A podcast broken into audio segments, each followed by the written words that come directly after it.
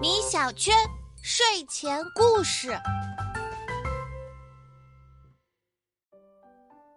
燃烧着的小火盆眼看就要熄灭了，三个皇子分头出门拾柴，殊不知这是一场对于他们来说至关重要的测试。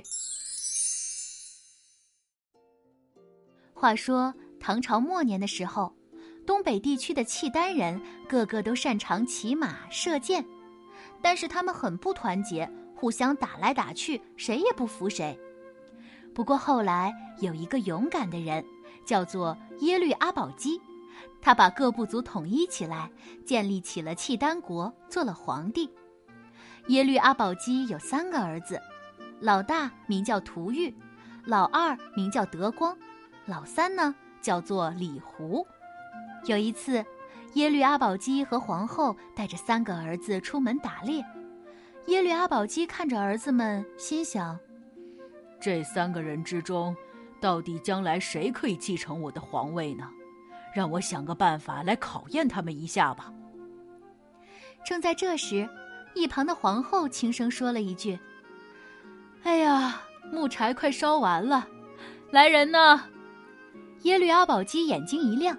连忙说道：“等一下，叫孩子们去拾柴吧。”老二德光听了一咕噜跳起来，一转眼就站到门边了。他不声不响地迅速帮弟弟穿上了皮衣，戴上了棉帽子，然后跟在大哥屠玉后面往外走。耶律阿保机看了，不禁暗暗点头。出了帐篷后，三兄弟在雪地上吃力地走啊走。好不容易才走到离帐篷不远的一片树林里，树林里落满了雪，到处都是湿哒哒的，想捡点干木柴回去还真不容易呢。而此刻，帐篷里的皇后很是担心，她一遍又一遍地问耶律阿保机：“孩子们怎么还不回来？这可真是急死人了。”不知道过了多久，只见帐篷的门被掀开，老二德光。抱着一捆柴回来了。耶律阿保机看德光捡回来的柴有干有湿，便问道：“德光，湿柴火是烧不起来的，你怎么把它们也捡回来了呀？”德光恭敬的回答说：“父王看看孩儿怎么做，自然就会明白的。”说着，他顾不得换下湿衣服，就先把干柴挑出来放进火盘，噼里啪啦，火星四处乱蹦。火一下子旺了起来，接着他又把湿木柴一只只摆开，围着火盆烘烤。不一会儿，屋子暖和了，湿柴也逐渐变作了干柴。耶律阿保机见了，赞赏的点了点头。这时，老大屠玉也抱着一捆柴回来了。耶律阿保机问他：“屠玉，你个子高，步子大，但是怎么比老二回来的晚呢？”涂玉掸了掸身上的雪，回答道：“父王，雪下的这么大，树林里的柴都湿了，孩儿费了很大功夫才找到这些干柴。原来他一心寻找干柴来捡，所以费了不少功夫。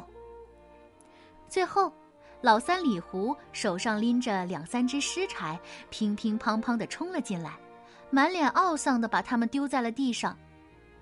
耶律阿保机严肃的看着他，没说什么。只是沉默的烤着火。夜深了，三个儿子都困了，纷纷回到自己的帐篷里睡觉去了。这时，耶律阿保机对皇后说：“你知道我为什么坚持要孩子们去捡柴吗？”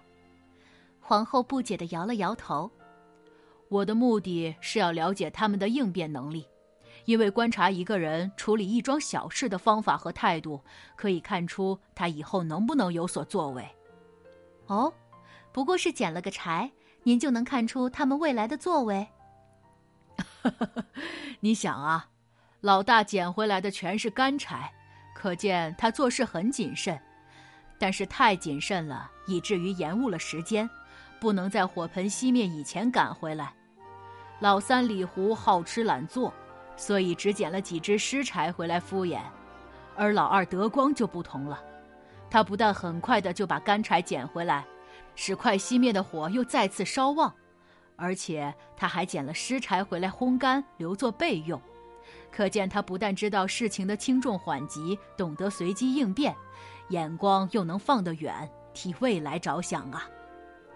耶律阿保机顿了顿，眼中闪着温和的神采，继续说道：“最重要的是，他懂得体恤。你看到他出门前照顾老三的举动了吗？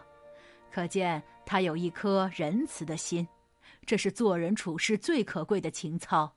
这孩子。”将来一定会有出息的。后来啊，耶律阿保机去世了，大家拥护老二德光继承皇位。他凭借着聪明机智和仁慈的心，成为了英明的君主，证明他的父亲耶律阿保机在那个下雪的晚上果然看对了人。小事不小，宝贝，希望以后你能尽心尽力的做好每一件事。故事到这里就结束了，宝贝，晚安。